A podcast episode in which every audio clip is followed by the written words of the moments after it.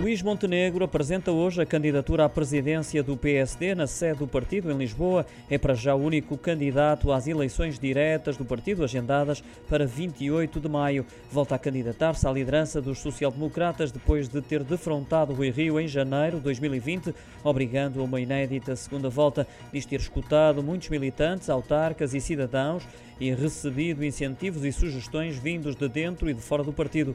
Destacou-se como deputado, sempre eleito por Aveiro um cargo que exerceu de 2002 a 2018, da liderança de José Manuel Durão Barroso à de Pedro Passos Coelho, ainda como líder parlamentar do PSD entre 2011 e 2017. É visto como um sucessor natural de Passos Coelho e seu herdeiro político.